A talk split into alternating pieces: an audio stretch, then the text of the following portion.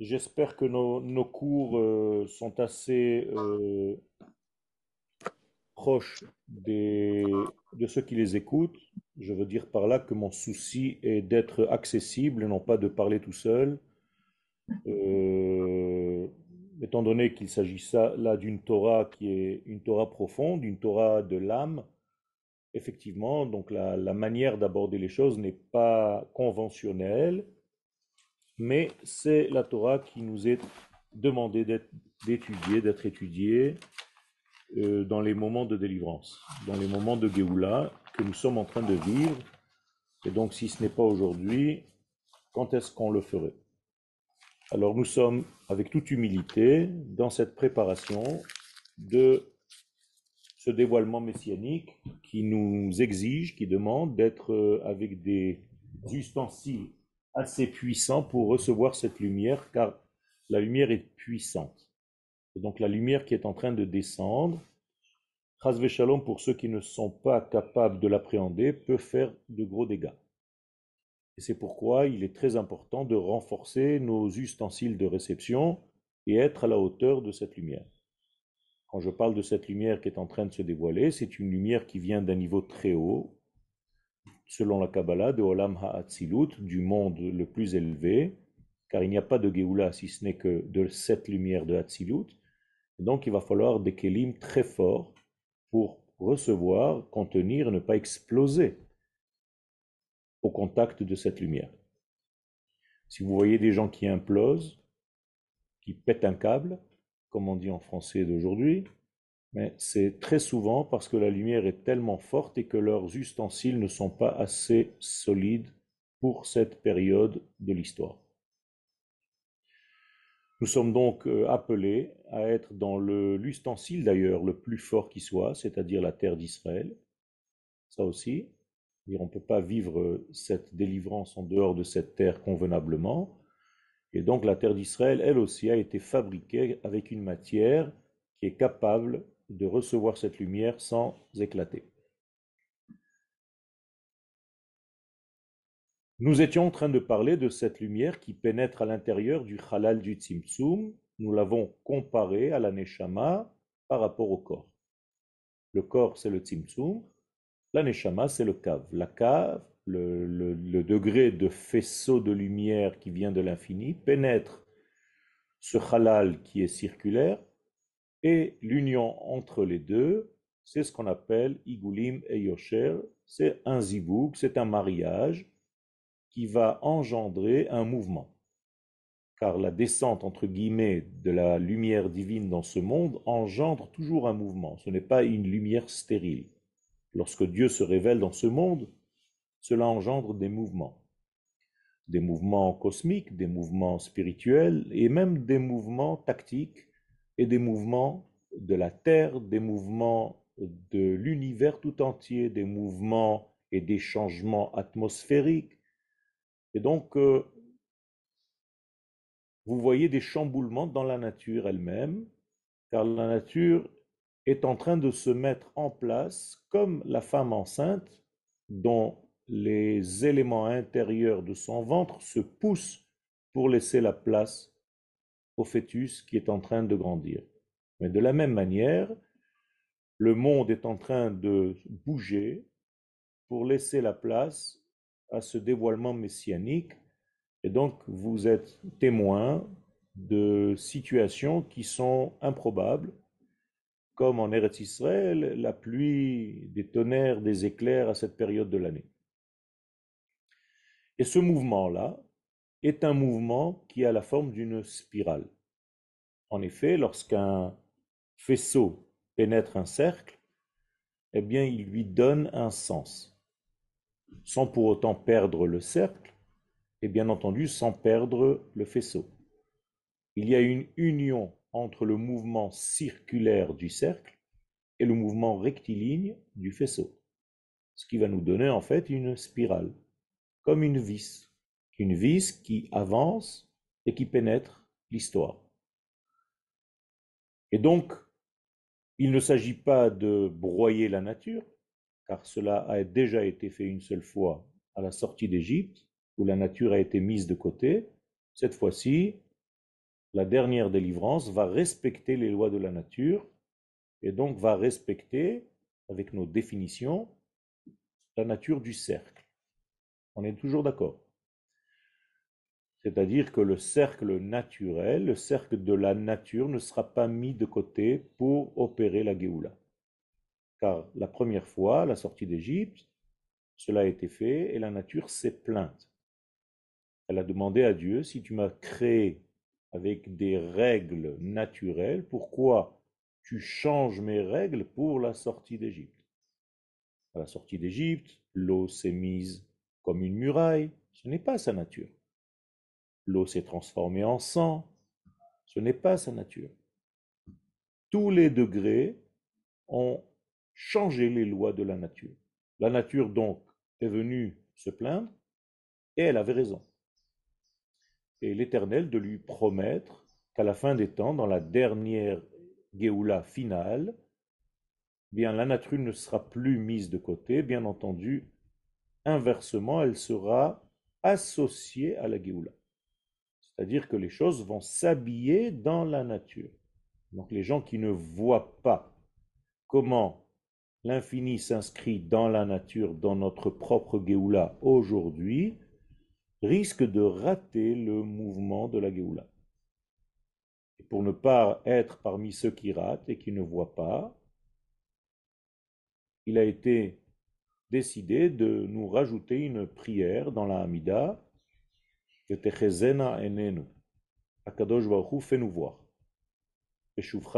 Berachamim, lorsque tu reviens à avec. Si on a rajouté cette prière, il est sous-entendu que certaines personnes ne voient pas et qu'il faut prier pour être parmi ceux qui voient. C'est clair? Nous avons expliqué qu'en hébreu, il est très important d'étudier la Torah dans le langage de source, c'est-à-dire la Shona Kodesh, la langue du Saint béni soit-il, celle avec laquelle le monde fut créé.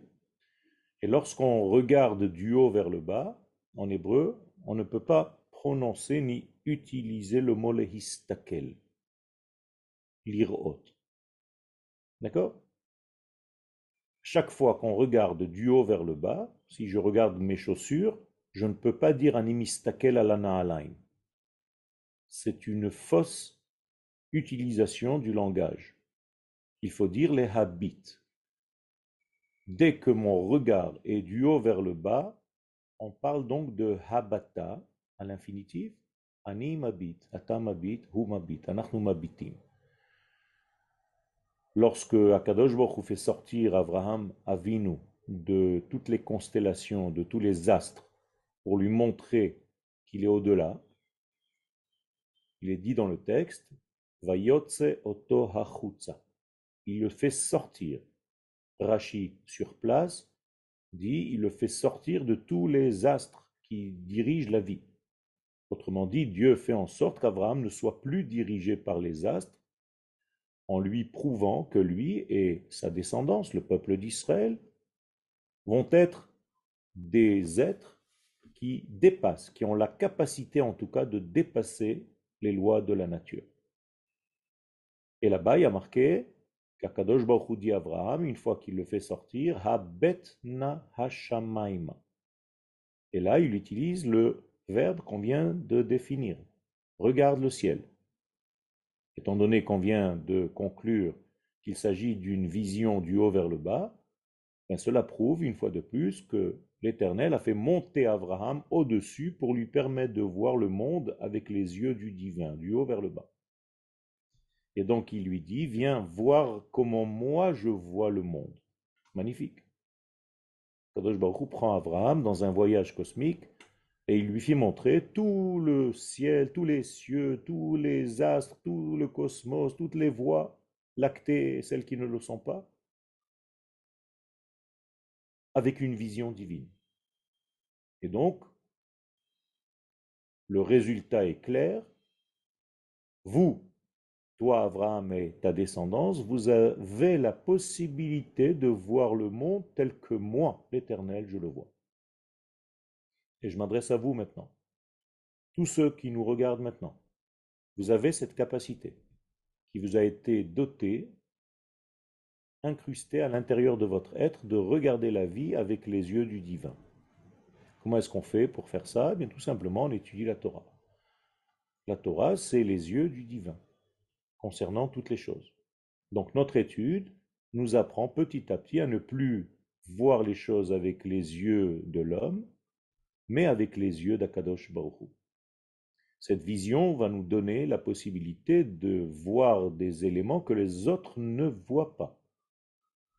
Cette vision va nous donner la possibilité de ne pas nous tromper là où la plupart des gens se trompent, parce qu'ils ne font confiance qu'à leur regard rationnel.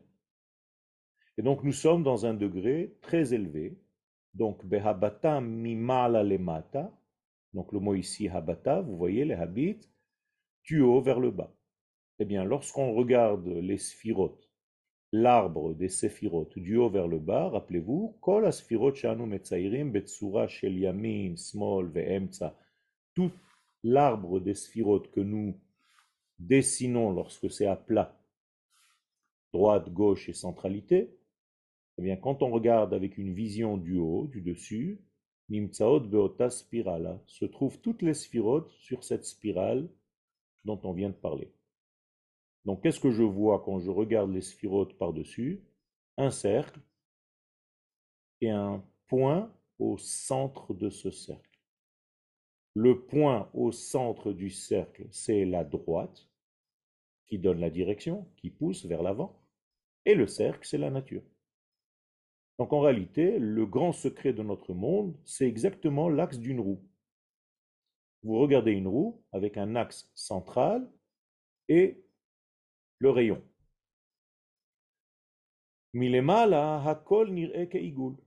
Donc, dans une vision du dessus, tout est comme un cercle,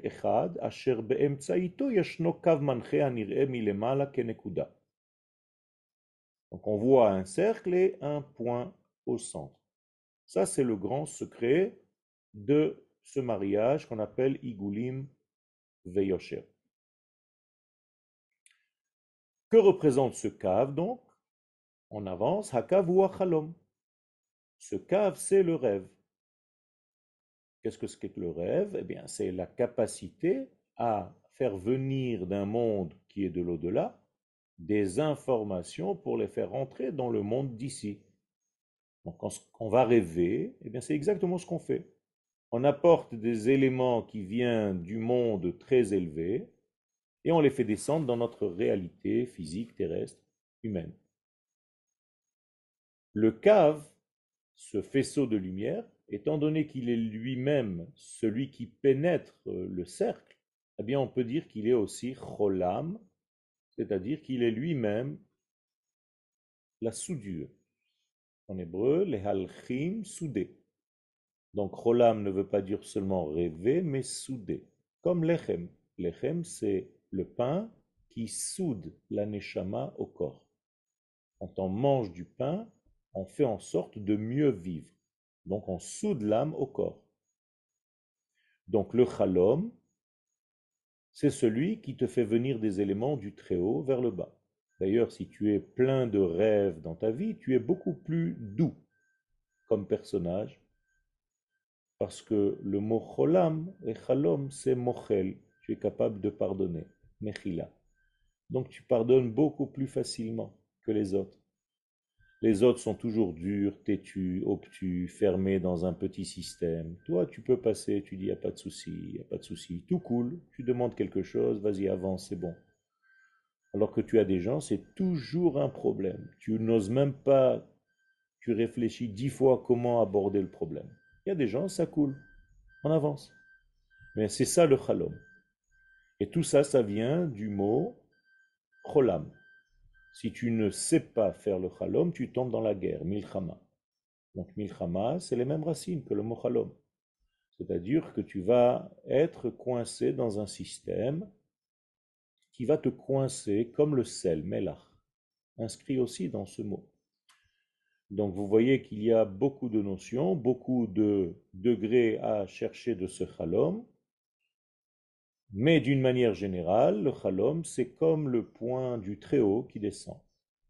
Quand je j'écris la lettre Vav et je mets un point au-dessus de sa tête, ça s'appelle un cholam. Eh bien, c'est exactement pareil. Le cholam, c'est le point du dessus qui me dit Oh Eh bien, c'est parce que c'est tellement haut que tu dis haut. Et c'est ça le cholam. Et donc, il est à Merakez et Kol Kulam. Ce cave, quand on le regarde du dessus, c'est un point, rappelez-vous.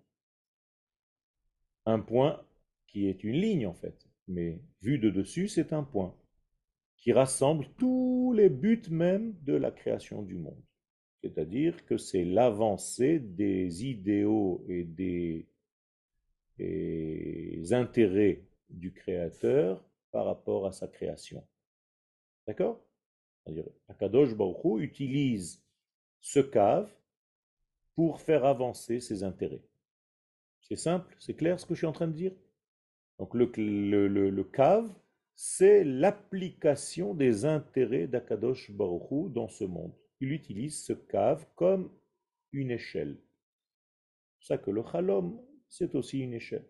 Et donc le cave, c'est le fondement et la source même de toutes les espérances, tikva. Vous voyez que dans le mot tikva, il y a le mot cave au centre. D'accord? Donc quand vous chantez la tikva, quand vous dites la tikva, quand vous dites que vous espérez, eh bien ça veut dire que vous êtes rassemblés par un élan optimiste. Tout ceci parce que vous êtes liés au cave, qui a donné d'ailleurs naissance au mot mikvé. C'est la même racine. Donc le mikvé dans lequel la femme se trempe, eh bien, c'est tout simplement pour retrouver la ligne motrice de sa vie qu'elle a un petit peu oubliée, étant donné qu'elle s'est séparée de son homme pendant la période de ses règles. Il n'y a plus de droiture en fait. Et donc, il faut qu'elle se réhabitue à la droiture que l'homme est censé apporter à la maison. Étant donné que pendant la Nida, il y a séparation entre lui et elle, eh bien, elle doit se retremper dans le mikvé pour retrouver le cave, pour retrouver la droiture, c'est-à-dire le côté masculin qui lui manquait pendant toute cette période de Nida. C'est clair tout ça? La partie supérieure de ce faisceau, du cave, on l'appelle sa tête. Vous rappelez-vous que la nouveauté que nous avons gagnée dans l'apparition du cave, c'est qu'il y a maintenant une possibilité de mesurer. C'est-à-dire il y a un haut, il y a un bas, il y a une droite, il y a une gauche. C'est-à-dire je peux diriger en fait la vie avec des sens, avec des directions. C'est très important d'avoir des directions dans la vie.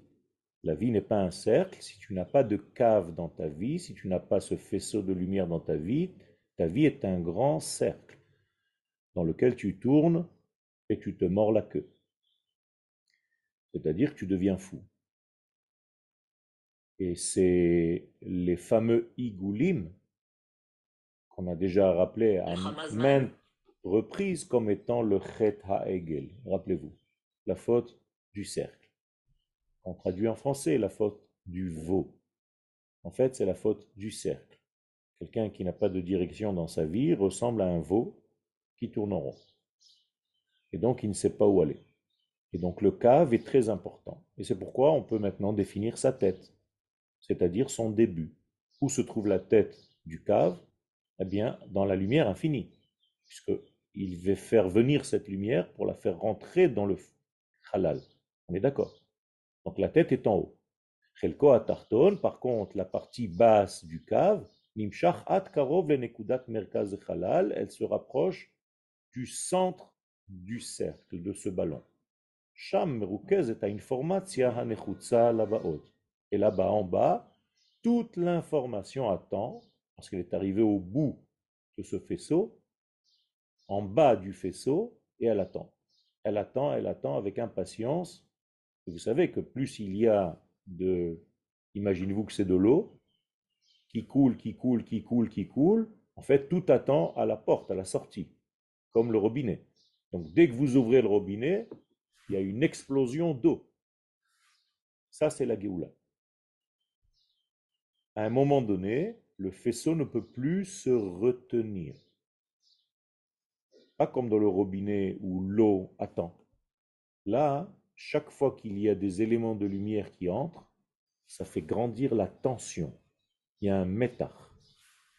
Or, ce faisceau-là, si je devais lui donner le nom d'un acteur de la Torah, on va l'appeler Yosef Hatzadik. Donc Yosef Hatzadik, c'est Yud, j'écris le mot Yosef, qui devient Vav, donc qui se prolonge, Adasof. Donc je viens de vous écrire Yosef, Yosef. Ça veut dire que Yosef, c'est celui qui représente ce Kav HaYosher. Et comme il est écrit au moment de la Géoula, dans la paracha de Vaïgash, Velo yachol Yosef leitapek od. Al kol alav. Yosef arrive un moment où ce cave ne peut plus se retenir d'exploser tout ce qu'il a à l'intérieur de lui, parce que la pression augmente. Comme ce que vous ressentez aujourd'hui par rapport à tout ce que vous recevez comme information. Vous sentez tous qu'il y a une grande guerre qui se prépare, vous sentez tous qu'il y a une tension dans le monde, vous savez tous qu'il y a quelque chose qui va se passer. On est comme sur une marmite qui est en train de bouillir et qui va d'un instant à un autre exploser. On nous prépare petit à petit à ce dernier événement historique de l'histoire humaine.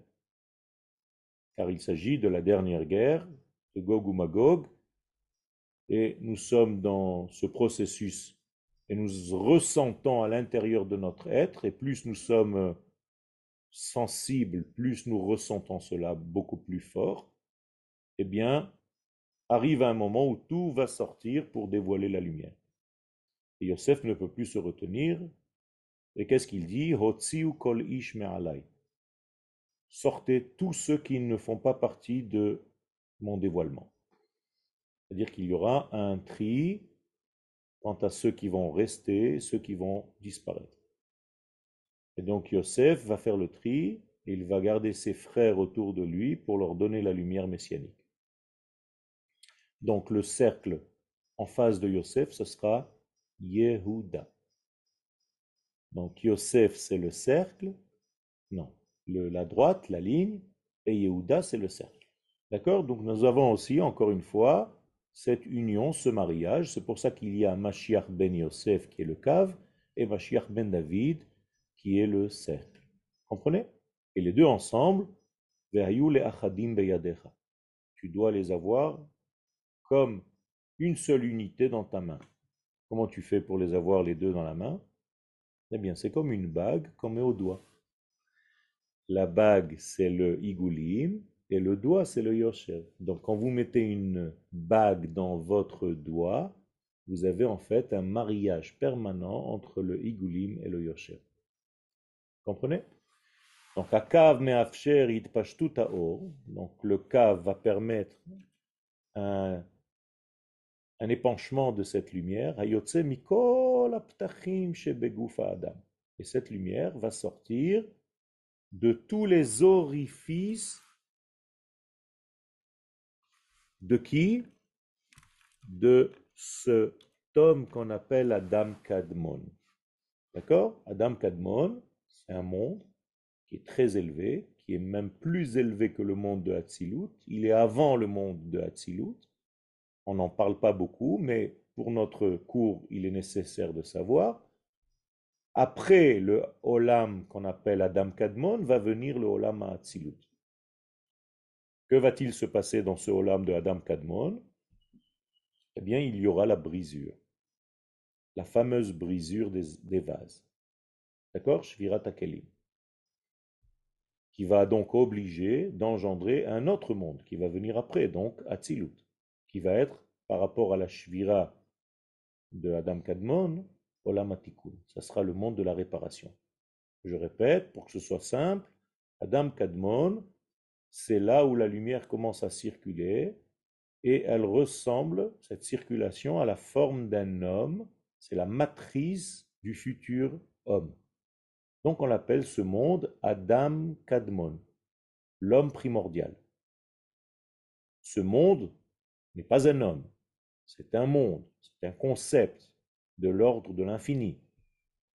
Mais il ressemble, il a les mêmes caractéristiques du futur homme qui va apparaître dans le monde. Vous êtes avec moi? Et donc, on commence par faire descendre la lumière donc de l'infini, qui va passer donc par ce vecteur qui s'appelle Adam Kadmon.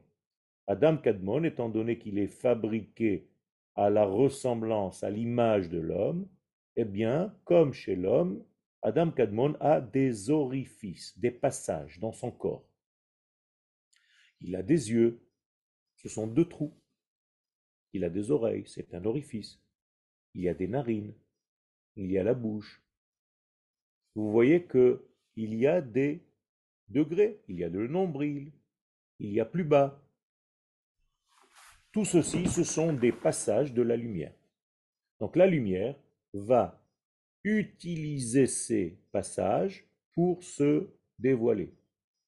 Et donc, le cave va permettre donc l'épanchement de la lumière qui va passer par tous les orifices, par tous les passages de ce monde qu'on appelle Adam Kadmon. Donc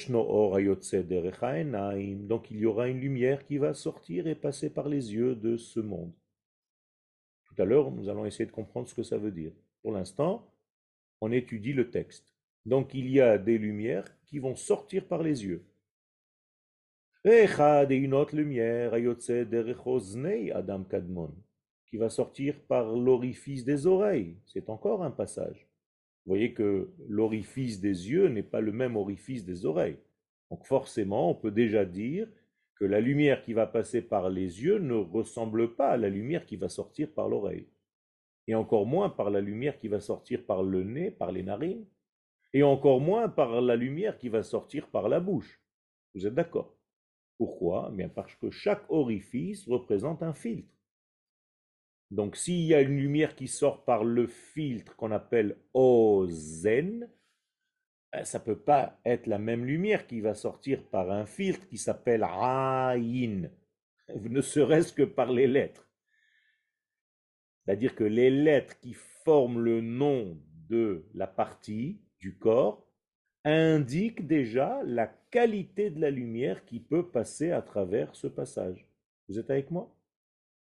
Donc si vous aviez de l'hébreu suffisamment puissant à l'intérieur de vous, eh bien vous auriez compris comment le mot Ain, qui s'écrit Ain Yud Nun, donne la forme de l'œil au moment de la création de l'homme. Et le mot ozen qui va vous donner la forme de l'oreille et l'équilibre qui se cache dans l'oreille. Izun, donc ozen.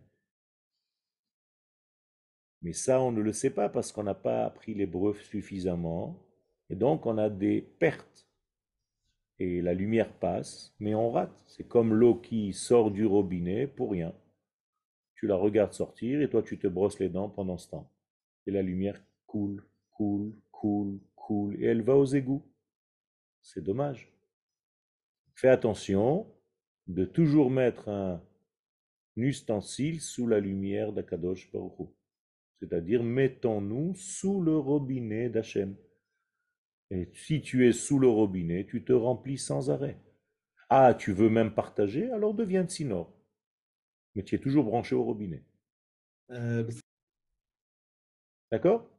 Et donc, il y a une lumière qui sort des yeux, une lumière qui sort des oreilles, une lumière qui sort du chotam, du chotem, du nez, au piv, ou bien de sa bouche.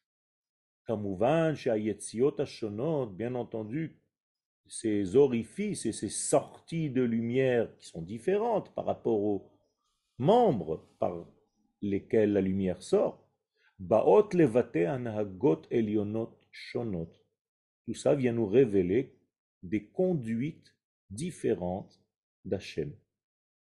Hachem va conduire son monde en passant par l'oreille, en passant par la bouche, en passant par les yeux, en passant par le nez. Et chaque fois qu'un kabbaliste va te dire Ah, ça c'est une lumière qui est sortie par tel orifice, donc elle a déjà une qualité que je connais. Vous êtes avec moi? Yesh pam, et nous rappelons ici encore une fois, pour la énième fois, énième fois, qui hashinuim tluim beyecholtam kelim. Tous les changements ne viennent pas de la lumière, la lumière c'est la même. Seulement, à chaque fois qu'elle est confrontée à un obstacle, s'il a la forme du nez, eh bien elle va traverser le nez. Elle n'a pas de souci, mais elle va sortir différemment. Ça va être une lumière nasale. Et lorsqu'elle va traverser la bouche, eh bien, ça sera une lumière buccale. Et si elle passe par les dents, ça sera une lumière dentale. Et si elle passe par la langue, ça sera une lumière de langue. Et donc il y a tout un degré des secrets de ce passage de lumière.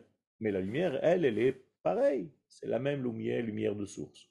Pas plusieurs lumières, shalom, parce que nous n'avons pas plusieurs dieux. Nous avons un seul maître, et c'est sa lumière, sa volonté qui passe par tous ces orifices. Donc tout dépend de la qualité du cli pour contenir et faire passer cette lumière. Et or amit pachet, klomar et barach. Et tout ceci, c'est en réalité la circulation, on a appelé de lumière. Mais qu'est-ce que c'est que cette lumière? Eh C'est sa volonté. Ce n'est pas de la lumière qui coule euh, comme dans une centrale électrique. Hein. Ce n'est pas du 220 volts, même s'il y a 22 lettres. Et que le 220, c'est 10 fois 22. C'est pareil. C'est-à-dire que même le 220, c'est une répercussion de ce qui se passe dans les Olamot Elionim pour le monde. C'est-à-dire que même dans l'électricité, il y a 22 lettres.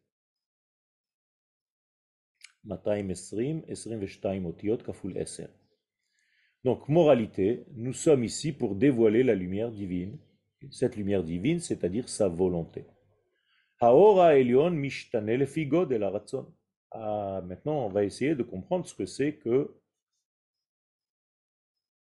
cette différence. Qui fait la différence entre les degrés? Pourquoi l'oreille a la forme d'une oreille et le doigt que tu regardes maintenant a la forme du doigt. Pourquoi? Pourquoi c'est pas la même chose? Eh bien tout simplement, là il y a un grand secret. Écoutez très très bien là parce que là nous touchons un grand secret qui peut vous servir dans la vie. Tout ce que vous voyez dans ce monde, les formes différentes, même de votre corps à vous, de votre visage, si vous ressemblez à ce que vous ressemblez, si vos mains ressemblent à ce qu'elles ressemblent, si vos doigts sont comme ils sont, c'est parce qu'il y a un degré, une grandeur différente de vouloir. De vouloir quoi? Recevoir la lumière. C'est-à-dire que la différence des formes,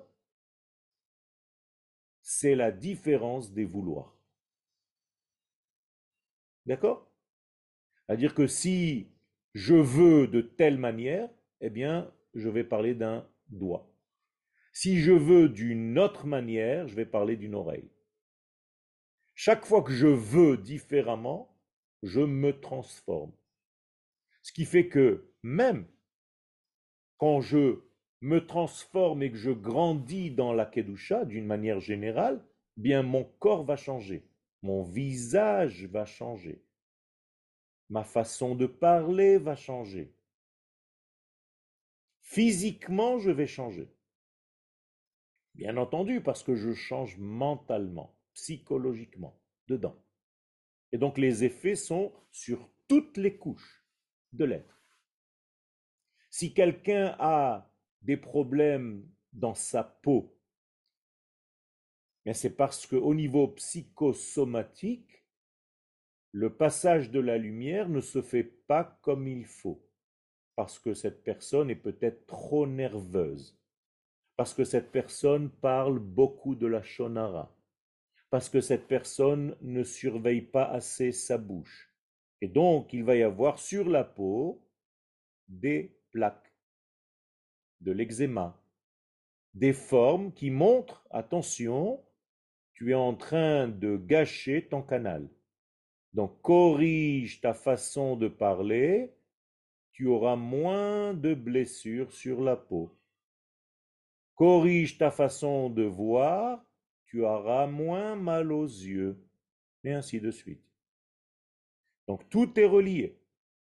Aujourd'hui, la médecine ne prend pas seulement la médecine conventionnelle, elle utilise aussi une médecine beaucoup plus profonde. Vous pouvez demander à Anita, qui est spécialiste dans le domaine. Et en réalité, donc, tous les degrés changent. Et ça change par rapport à cette capacité de recevoir la lumière. Et c'est comme ça qu'en réalité, je peux savoir par rapport au corps que je vois devant moi combien tu veux ou combien tu ne veux pas extraordinaire. Ça fait peur. Ça veut dire, je peux savoir, je peux quantifier ta volonté par rapport juste à ton corps. Parce que ton corps me parle. Il y a un langage du corps que beaucoup d'entre nous ignorent, mais qui existe, et qui me raconte en fait tout ce que tu as dedans. Et c'est pourquoi aujourd'hui tu ressembles à ce que tu ressembles. Et parfois, tu trouves quelqu'un, tu lui dis Waouh, tu es beau aujourd'hui, il y a quelque chose en toi qui est magnifique. Je ne sais pas ce qui s'est passé, qu'est-ce que tu as fait? En fait, il a changé quelque chose en lui. Il a transcendé un problème. Il a dépassé un degré qu'il n'arrivait pas à dépasser. Et ça a donné un changement physique et physiologique dans son être. Et les gens le trouvent beau, épanoui. Par contre, quelqu'un qui est triste, par exemple, il a fermé quelque chose en lui parce qu'il a reçu Khalil une mauvaise nouvelle. Eh bien, c'est la même chose dans l'autre sens. C'est-à-dire, on va voir qu'il a un visage fermé. Et donc, tout se voit.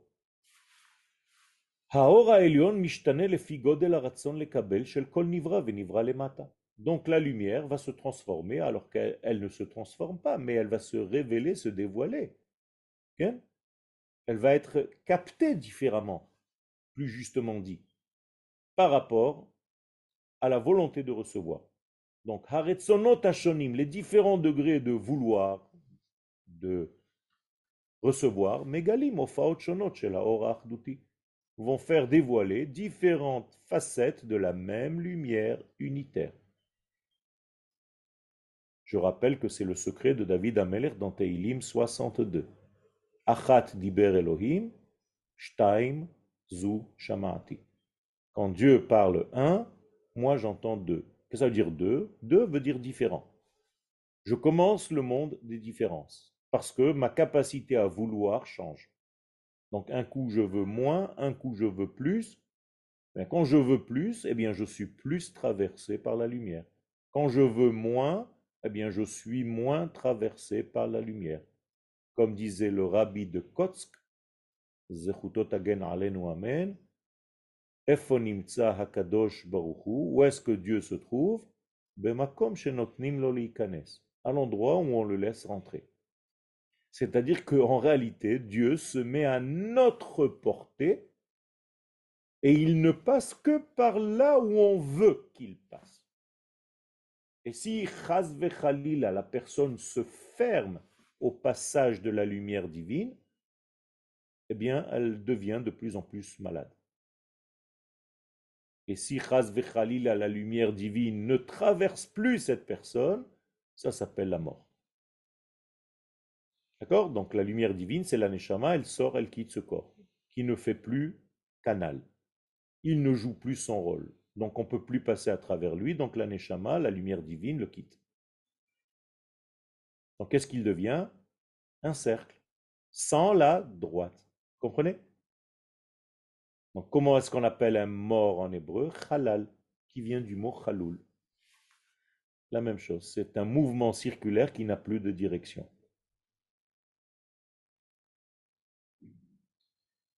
Les chalel Shabbat, c'est la même racine.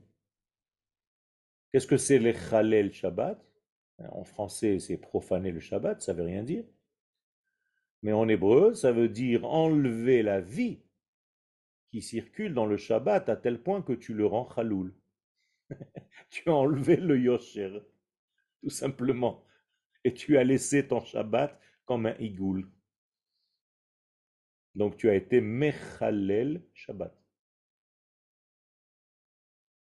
Le Kadesh est un Shabbat.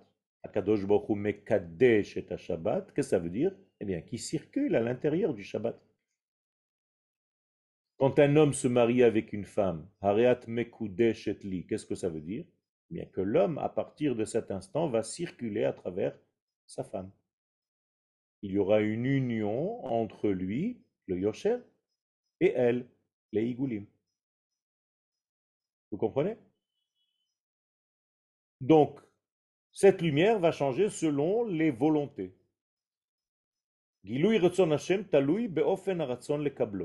Donc finalement, conclusion, le dévoilement de la volonté divine ne dépend que d'une seule chose, de la manière qu'on a de le vouloir, de l'appréhender.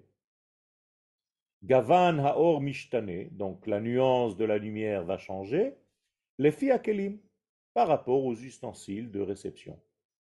Amunachim befanav qui vont être posés devant la lumière comme des écrans. Imaginez-vous de l'eau. L'eau, elle va rentrer. Elle pénètre partout. Elle va trouver un caillou. Eh bien, c'est pas grave, elle va passer de tous les côtés. Elle va pas s'arrêter. C'est pour ça que c'est difficile de voir par où l'eau est rentrée dans le mur de la maison. Parce que tu peux avoir une infiltration à un endroit précis, et quand tu montes sur le toit, c'est au moins 10 sur le toit, tu vas mettre plus loin parce que c'est venu d'un autre degré, la lumière, elle, elle s'en fiche. Elle fait tout le tour, même si c'est un long chemin, jusqu'à ce qu'elle arrive partout là où on lui laisse une ouverture. Vous comprenez l'image? Mais c'est exactement la même chose dans notre vie. Donc, tout va changer selon les écrans. Et là, nous avons gagné un grand chidouche pendant ce shiur. Mahem kelim, parce que vous entendez dans la Kabbalah beaucoup de gens qui parlent de kelim. Qu'est-ce que c'est les kelim? Même notre amuta s'appelle orot ve kelim. Eh bien, kelim, ça veut dire retzonot. C'était vouloir. C'est très important de comprendre ça. Ratson, ça veut dire keli. Quand tu veux, ton kli est grand. Quand tu veux moins, ton kli est petit. Si ton kli est petit, eh bien, il y aura moins de lumière qui circulera. Et lorsque ton kli est grand, il y aura plus de lumière qui circulera. C'est clair? Ok. Et là, on revient au sphirote. Et donc, tout est lié. Lorsque nous nous affairons à comprendre la sphère de Chesed, qu'est-ce que c'est que la sphère de Chesed? Eh bien, il faut d'abord comprendre que nous sommes du côté droit. C'est-à-dire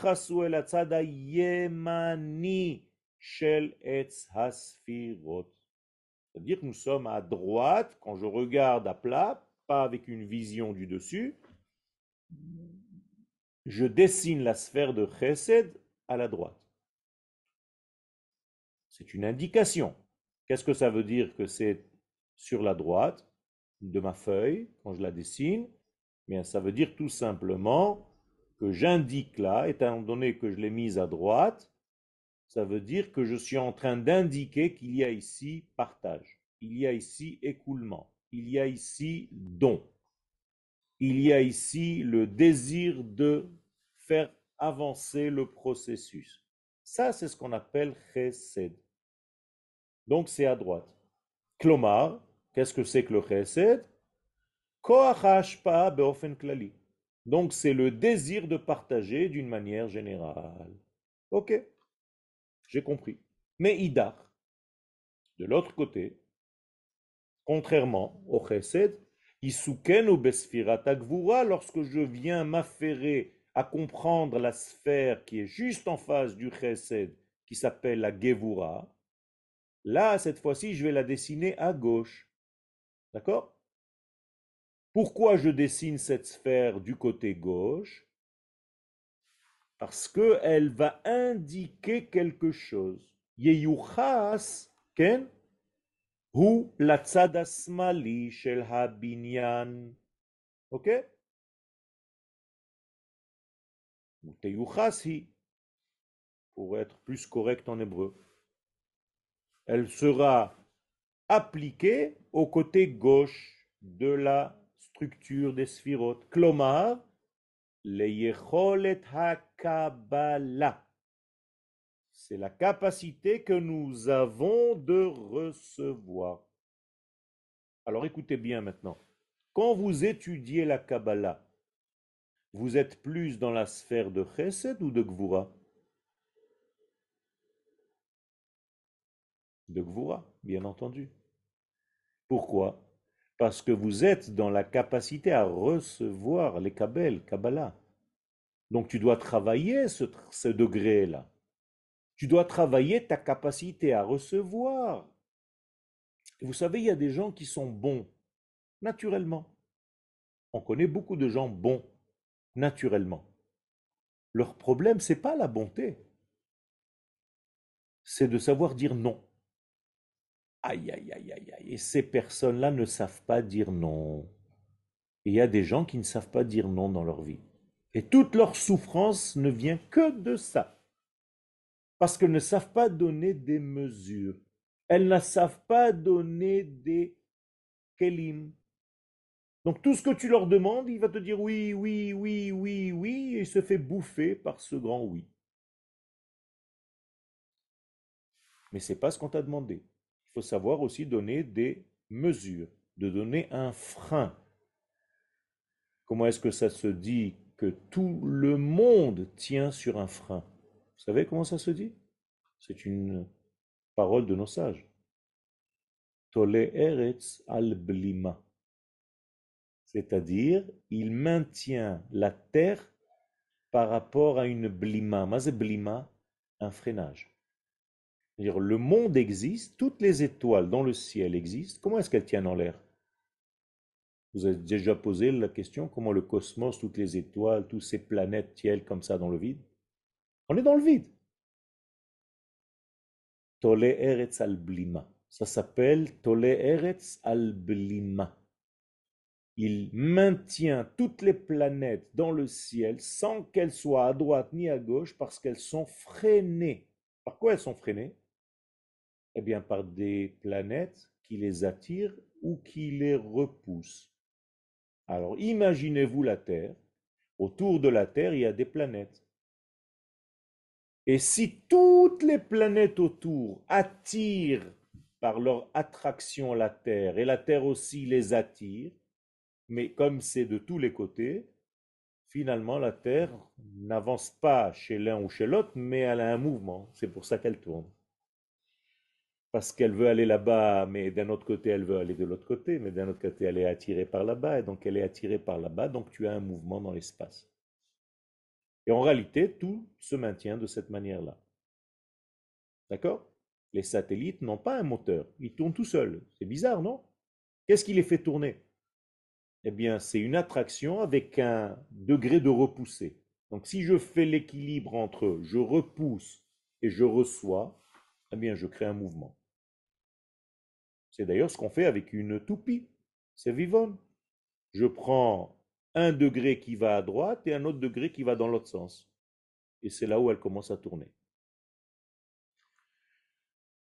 Tout ceci pour nous dire que la sphira de Gvura, c'est très important. La Kabbalah, donc, est liée à la sphira de Gvura. La Géoula, la Géoula, elle est liée à la sphira de Gvura. Et c'est pourquoi chaque fois que vous voyez dans la Hamida quelque chose qui est lié à la Géoula, c'est toujours avec le nom d'Hachem, avec une nikoud, une ponctuation de Gvura, de la sphira de Gvura. Donc c'est quoi la Géoula? La Gevura révélée. Ça va être la Gvura Leumit, ça va être une Gvura Datit, ça veut dire une gvura lochamtit, ça veut dire une gvura, il y a plein de gvurot. Savoir dire atkan. Ici, tu ne passes pas. D'accord? C'est comme ça qu'on arrête nos ennemis.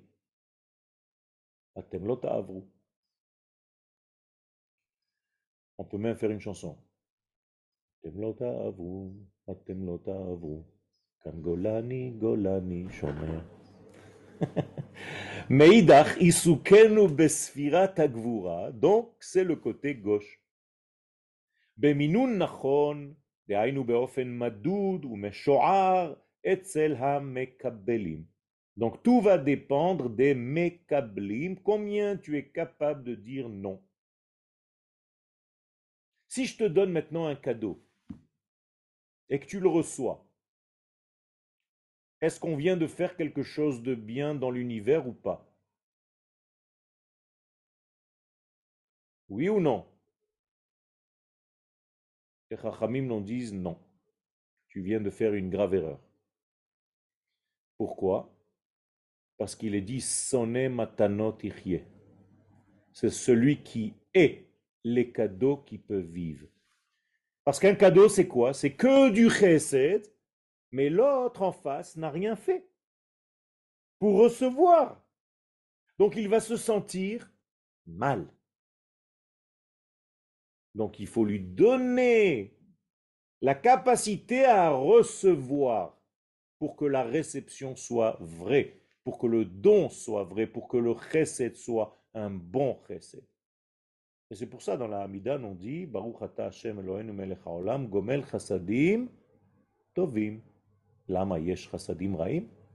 Ken. Chesed leumim chatat. Quand il y a un chesed que les nations font avec Israël, méfie-toi. C'est-à-dire, si les nations d'Israël te disent oui, oui, on vous aime, on va vous donner quelque chose, attention. Dirbalak. il y a un problème. Et donc, il faut faire très attention à chaque fois que tu donnes à quelqu'un. Alors, même si on vous donne un cadeau des fois, voilà, je viens, je vais donner un cadeau à une amie à moi, je vais lui offrir quelque chose.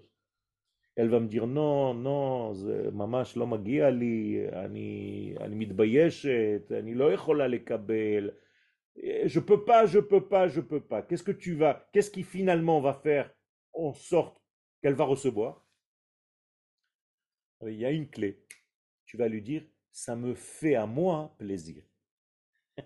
ah, je te fais plaisir, donc je t'ai donné quelque chose. Alors je peux recevoir. Vous avez compris le système? Dès que tu dis à quelqu'un, ça me fait plaisir si tu reçois, donc qui donne à qui maintenant? Vous comprenez? Alors on est à égalité. Tu m'as donné du plaisir, je t'ai donné le cadeau. Et là, ça reçoit beaucoup mieux. Eh bien, c'est comme ça dans la vie. Et ça, c'est la sphira de Gvura. S'il n'y avait pas de Gvura, c'est une catastrophe. Imaginez-vous, vous ouvrez votre robinet et au lieu du petit faisceau que vous pouvez régler avec la main, vous avez un tsunami. À chaque fois que vous ouvrez le robinet. ça s'appelle Chesed Bligvura. On appelle ça le Maboul. C'est ça le Maboul. Qu'est-ce qui manquait dans le monde pendant le Maboul La Gvoura. Vous avez compris? Ça veut dire qu'à un moment donné, à Kadosh Baruch qu'est-ce qu'il a fait?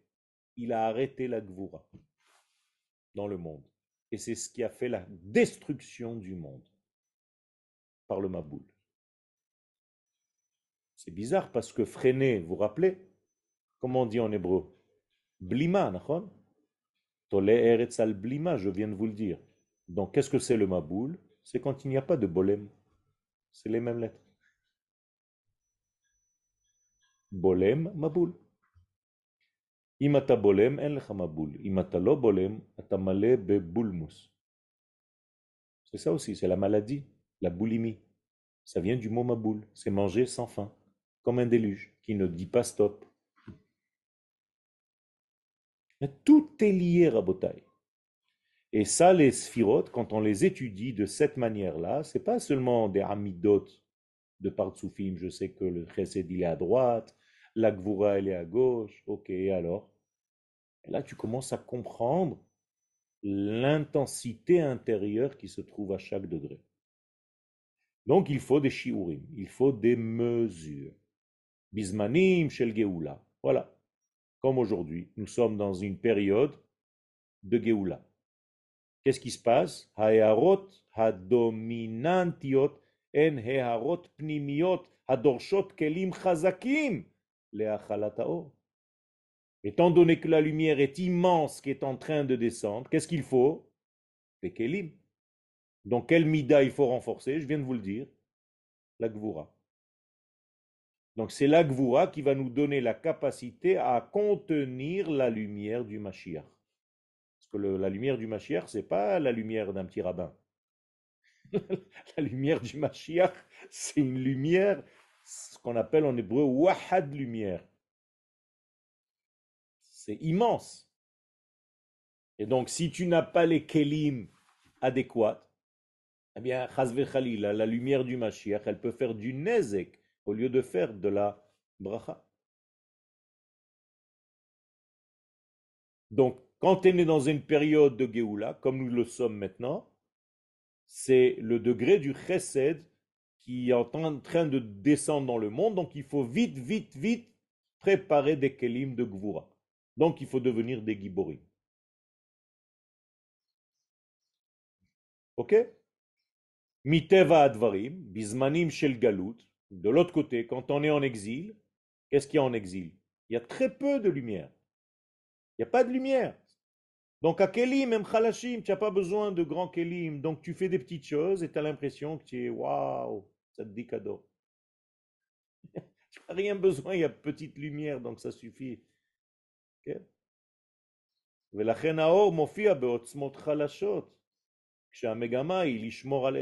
Donc, qu'est-ce que c'est l'exil? C'est juste pour ne pas mourir. Alors, on garde le juif à petit feu. Donc, il n'a pas besoin de grand kélim pour survivre. Donc, vous comprenez qu'aujourd'hui, le travail, le véritable travail, c'est de donner les mesures, donc d'avoir des kélim chazakim, des ustensiles très puissants pour contenir la lumière messianique. Atkan le Si vous avez des questions, on peut répondre.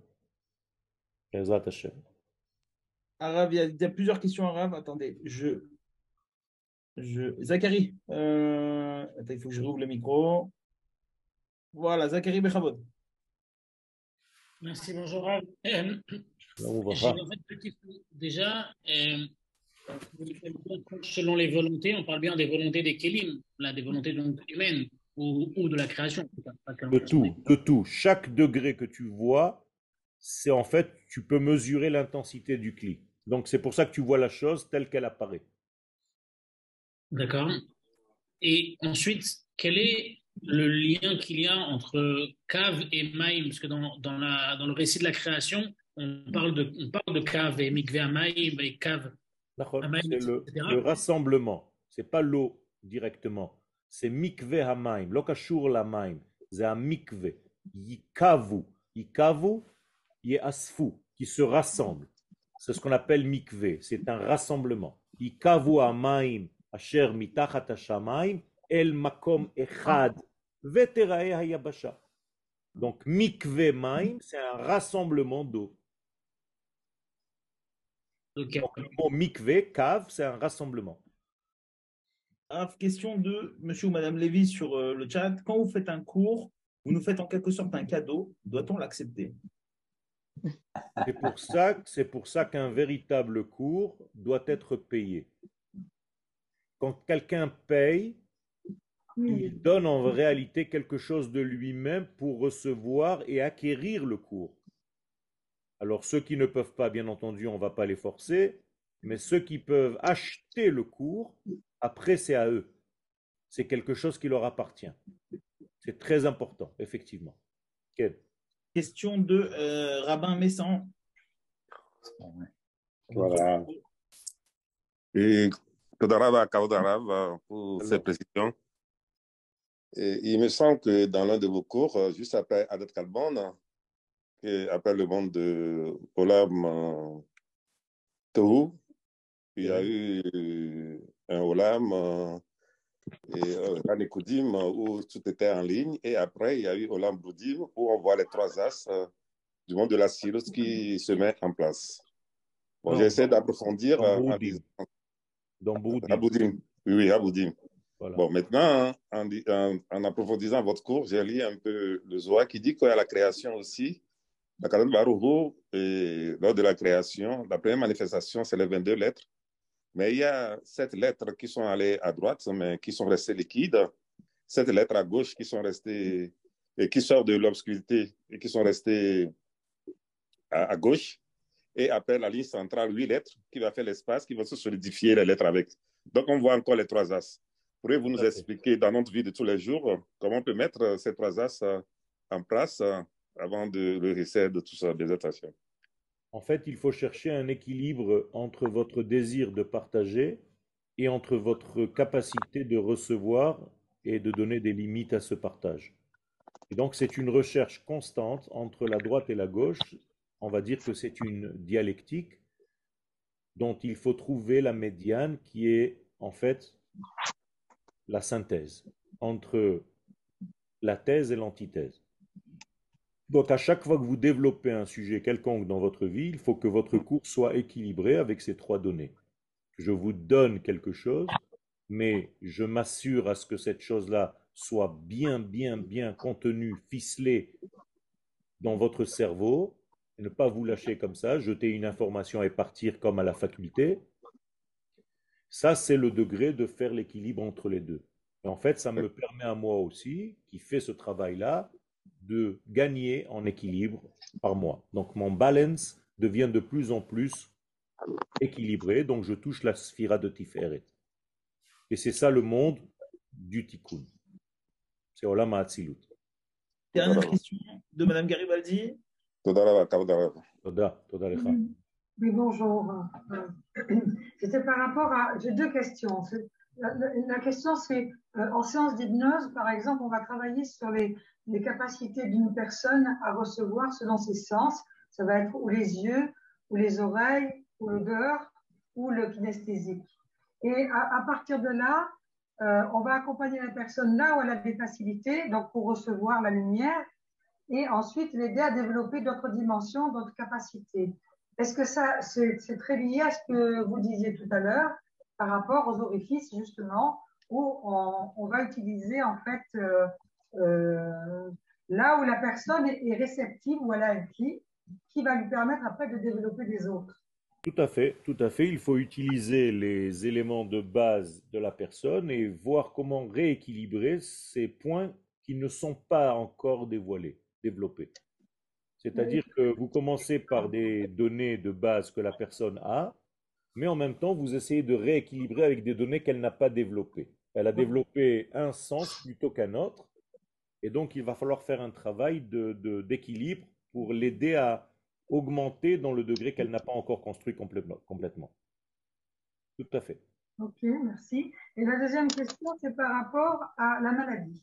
C'est-à-dire que quand on a, euh, ou c'est parce qu'on ne reçoit pas suffisamment la lumière qu'on va tomber malade, ou c'est parce que si on la reçoit trop, euh, c'est-à-dire d'être trop réceptif, et qu'on n'arrive pas à trouver la- les limites, donc les, les, les, les, n'est pas suffisamment forte et, consolidée, euh, comment faire pour équilibrer Bon, c'est mon C'est la même, la même question que le rabbin euh, Messan. En fait, il faut tout le temps, tout le temps savoir euh, l'équilibre, c'est-à-dire trop de lumière, ce n'est pas bon, et pas assez de lumière, ce n'est pas bon. Donc, comment est-ce qu'il faut faire? C'est qu'il faut tout simplement ne pas s'occuper de la lumière. Il faut s'occuper des kelim. On appelle cela tikkun hamidot. C'est-à-dire que l'homme doit réparer d'abord ses midot. En réparant ses midot, il va réparer la lumière qui va lui être accédée. Donc, en fait, il faut travailler avec cette personne-là, ou bien en bioénergie, ou bien en énergie, ou bien au niveau de chacun son degré, un par l'homéopathie, comme Nili, euh, l'autre comme... Exactement. C'est-à-dire que chacun va rééquilibrer en fait les, les, ce qu'on appelle les marottes en hébreu de la personne. Les, les, les degrés qui, que, que, que, que, que l'homme doit être dans ce tiferet. Et au moment où il est dans le tif Eretz, on peut lui faire injecter de la Torah, ça rentre comme dans du beurre. הרב יואל, תודה רבה, שבוע טוב. תודה רבה, שבוע מבורך לכולכם, ובשורות טובות, ישועות ונחמות. אמן. אמן. שבוע טוב מבורך.